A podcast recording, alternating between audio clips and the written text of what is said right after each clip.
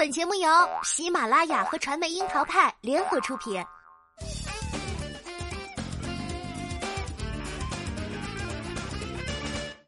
樱桃砍八卦，八卦也要正能量。Hello，大家好，我是小樱桃钓儿。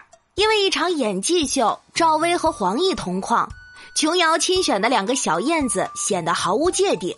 这中间不止隔着如今娱乐圈的地位落差，还有两人曾经的绯闻对抗，让分裂的瓜田突然合璧。从最粗浅的角度打开，赵薇如今是导师，而黄奕则要做选手重新出发。这个对比，连他自己都说难以面对。二零一九年十月十号，赵薇黄有龙夫妇位列二零一九年胡润百富榜第九百一十二名。比起二零一六年二月两人首次登上全球富豪榜来算，身家虽缩水不少，但也仍然是相当丰厚。而时间再往前推到二零一四年，也是十月十号，黄奕和第二任丈夫黄毅清在法院签字正式离婚。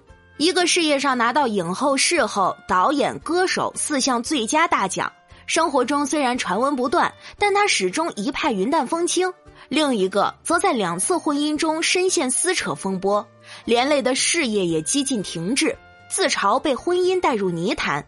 两任小燕子，一个起起落落始终清醒，一个却在巨星光环中任性迷失，看似活出不同的人生，但也不仅于此。说到赵薇和黄奕两个人，其实有着许多神奇的交集。首先，自然不能回避的就是他们先后出演了《还珠一二》和《还珠三》里的小燕子。虽然赵薇版的小燕子凭着初代印象成为国民记忆里的原版正宗，但黄奕在出演《还珠三》之前，也已经凭着上错花轿嫁对郎中古灵精怪的李玉湖大红大紫，积攒了颇为可观的人气和知名度。两个姑娘都从古装剧走红，还先后出演了同一个爆款系列剧里的同一个角色。从那个时候起，她们的人生就注定会不断的拿来比较。只是时也命也，年龄只相差一岁半，走红时间也只相隔两年的她们，赵薇因为恰好赶上了合拍戏说古装剧的第一个风口，又拿到了琼瑶剧这个闪闪发光的大 IP。靠着古装扮相加现代无厘头搞笑的全新配方，瞬间征服了大半个亚洲的电视观众，成为了风头无二的巨星。正因为初代小燕子珠玉在前，红的不容置疑，《还珠三》里的二代小燕子这个角色就成为了一把双刃剑，谁接谁烫手。一方面话题度、关注度自然会被拉满，而另一方面呢，被质疑并且被初代铁粉 diss 也是难免的。平心而论吧。黄奕版的演绎不说多么让人惊艳，至少从形象气质上来说，算是较好的承接了赵薇版带来的印象。而由于《还珠三》讲述的是小燕子和五阿哥紫薇和尔康婚后的故事，从年少懵懂痴狂的潇潇洒洒红尘作伴，转到家长里短婆媳妯娌生儿育女的鸡毛蒜皮，原本爱情友情都纯净无瑕的童话，从天上跌回人间。把所有骂名都让二代燕子黄奕担着，其实也不公平。从当时黄奕确定接任二代小燕子后接受采访的说法来看，他当时对于被骂已经有了心理准备。虽然要承担被 diss 的风险，可是接下这个角色就意味着被贴上琼瑶女郎的标签，拿到出演系列琼瑶剧的顶级 IP 资源，跻身一线花旦也是指日可待。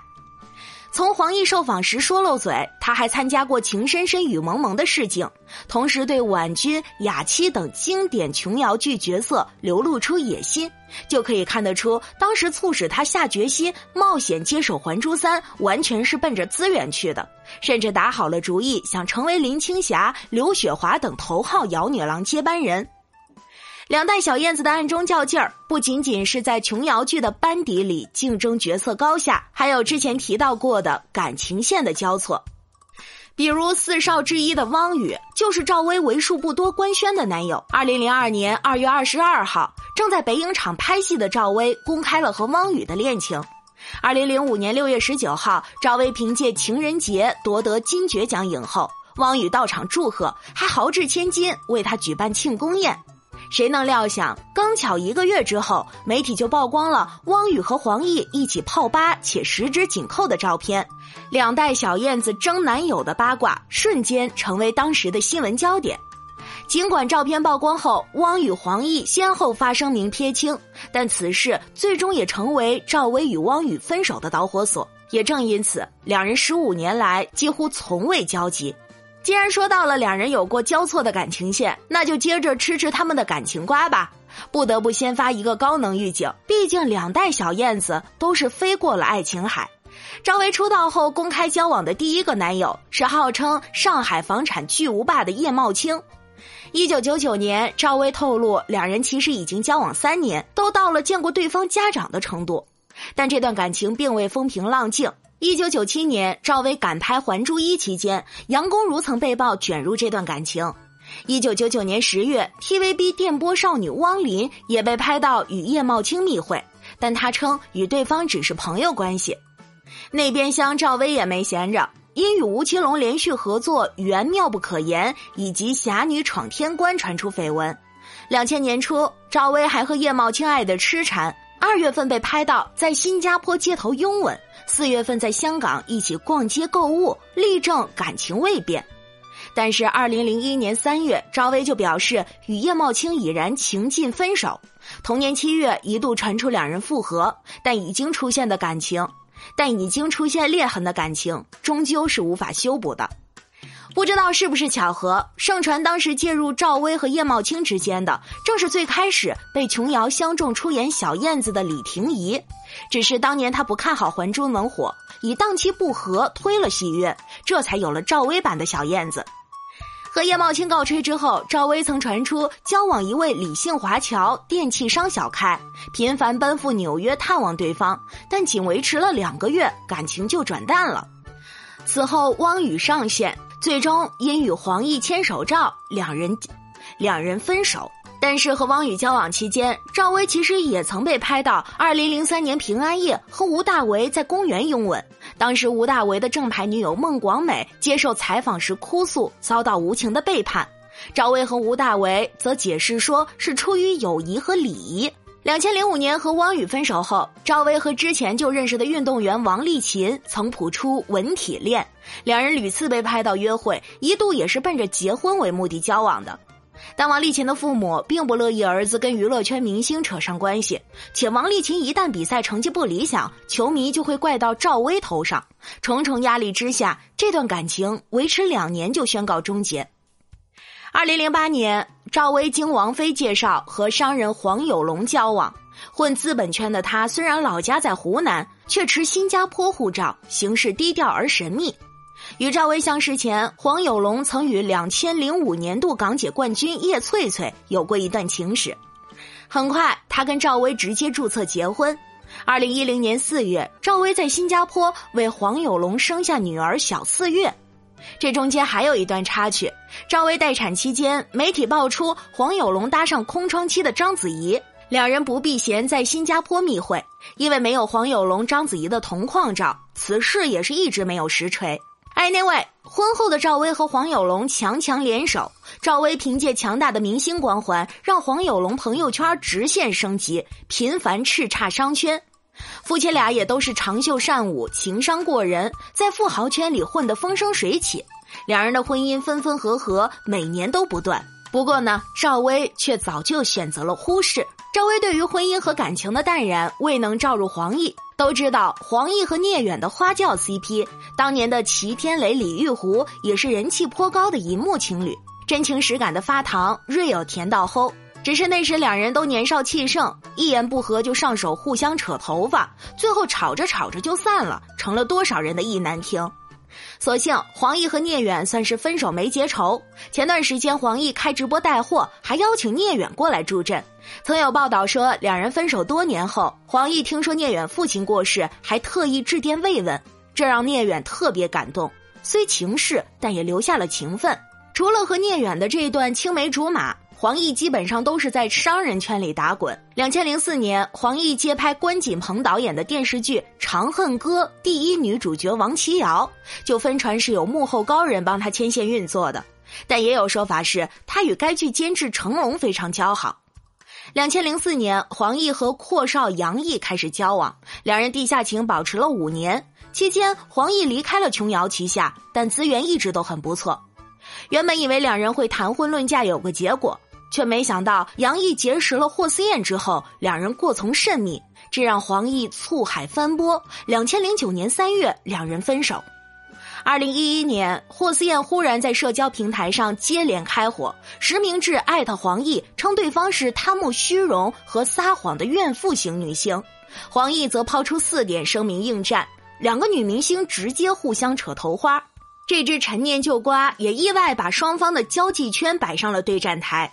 霍思燕当时的泰迪姐妹李小璐下场声援，而黄毅清呢，则下场开骂霍思燕，同步曝光了他和黄奕的绯闻。其实，黄毅清并不是黄奕和杨毅分手后的第一个接棒对象。两千零九年六月底，黄奕在一场社交聚会中结识了金融男孩江凯。当年八月，双方交往四十一天就闪婚。两千一零年六月，不到一年的这段婚姻就闪电结束。二零一一年，黄奕还被拍到和吴佩慈孩子们的爸爸纪晓波同游澳门看烟花。烟花易冷。二零一一年十一月二十六号。黄毅清、黄奕公开恋情。二零一二年八月传出婚讯，二零一三年一月两人的女儿出生。一开始双黄恋显得十分甜蜜，双方经常撒狗粮。不料二零一三年十一月，一场旷日持久的婚姻大战就此拉开了帷幕。二零一四年六月，黄毅清方面以媒体拍到黄奕密会富商为据，怒骂女方生活不检点，而黄奕则选择发律师函申请离婚。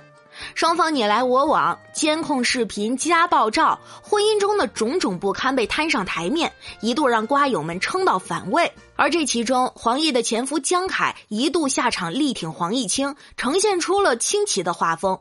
虽然二零一四年十月十号这段两年的婚姻就剧终了，但不甘下线的黄毅清隔三差五就会跳出来搞事情，要么爆一下黄奕的陈年旧料，要么为了女儿的抚养权、探视权跟黄奕交火。夫妻俩的拉锯让黄奕的星途彻底跌入谷底。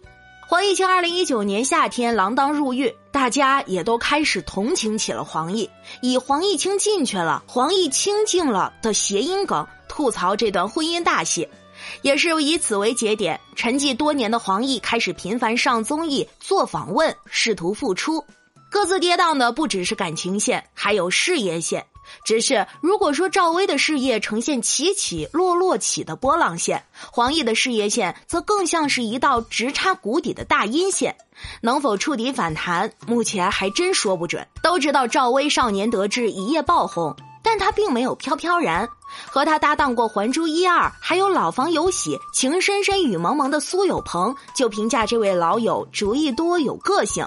当年凭小燕子红透半边天。琼瑶原本属于原班人马，趁热打铁开拍第三部，但赵薇打定主意不想被“小燕子”三个字框死了戏路。经过反复的争取，她最终又四年不拍电视剧，换得了琼瑶的放手。要知道，在她身居电视剧收视女王的巅峰，断然做出这样的选择，赵薇是想清楚了自己要做什么，要怎么做的。不能拍电视剧，这打击还不是最重的。祸不单行，二零零一年给某杂志拍照时不慎穿错衣服，也使得他顿时陷入舆论漩涡，不得不公开道歉。从巅峰坠落悬崖般的感觉，也并非普通的强心脏可以承受的。有一种说法是，人要趁年少的时候摔跤犯错，因为年轻恢复得快，而且年轻气盛，也该多打磨。或许正因知道谷底的残酷。赵薇之后的每一步都走得特别清醒，电视剧不能拍，她就转向大银幕发展。两千零一年，赵薇不惜扮丑，以光头大浓妆的造型出演周星驰喜剧，在同时还有张柏芝、莫文蔚两大星女郎参演的情况下，赵薇扮演的馒头妹呆萌纯情，留下了属于自己的印记。此后，《天下无双》《西洋天使》《炮制女朋友》相继上画。虽然合作的都是梁朝伟、王菲、张震、舒淇、莫文蔚、郑伊健这样的一线，但风格不是港式喜剧，就是情节简单的动作片。一见戏路受限，赵薇果断掉头，开始接拍文艺片，《绿茶》《天地英雄》《玉观音》《情人节》几乎没有一部再重复过往戏路。虽然这些片子票房不佳，让他赢得一个“票房毒药”的绰号，但是在不同题材、不同类型的剧组里打磨过后，他的演技更趋成熟。金爵奖封后就是证明。二零零五年，与琼瑶的四年之约到期，他重回电视屏幕，以翻拍林语堂大戏《京华烟云》中温婉贤惠、刚柔并济的姚木兰，彻底从过往小燕子的形象中转身。到二零零八年，凭借古装爱情魔幻片《画皮》，他彻底撕掉了票房毒药的标签。再到二零一四年，以农村妇女形象出演《亲爱的》，赵薇作为演员，已经不是能够简单用古装偶像、动作打星、喜剧谐星来定义的了。而她早早在二零零七年就决心学导演。也为转型幕后、掌握更多话语权做好了铺垫。一部《致我们终将逝去的青春》既是他九十九分的毕业作品，也助他拿下了多个导演奖项。虽然和丈夫黄有龙的商路今年不算顺遂，但这也并没有伤到赵薇的根本。毕竟他的鸡蛋早就已经没有放在一个篮子里。反观黄奕。当年也曾影视歌坛全方位出击，出演剧版《卧虎藏龙》时，更是有直追章子怡、赵薇四花旦的声势。